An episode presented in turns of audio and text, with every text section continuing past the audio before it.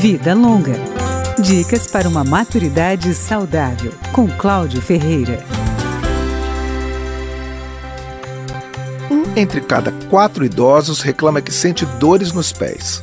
O doutor Henrique Mansur, da Associação Brasileira de Medicina e Cirurgia do Tornozelo e Pé, diz que as queixas são feitas principalmente por mulheres e as dores se concentram na frente dos pés e na região dos dedos. Como o pé contribui para a absorção do impacto e adaptação nas superfícies irregulares, a presença de dor pode atrapalhar as funções de biomecânica, né? pode atrapalhar essa questão da absorção do impacto, gerando desequilíbrio, dificuldade de locomoção e também aumentando o risco de quedas.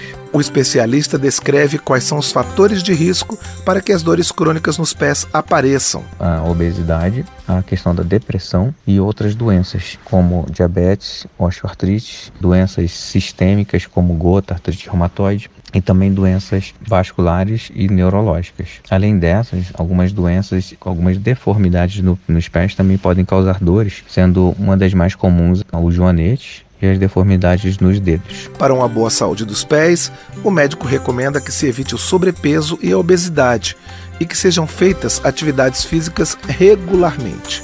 Quem já tem lesões, artrose ou deformidades nos pés e tornozelos deve buscar atividades de menos impacto, como bicicleta e hidroginástica, evitando corridas e caminhadas longas. Vida Longa, com Cláudio Ferreira.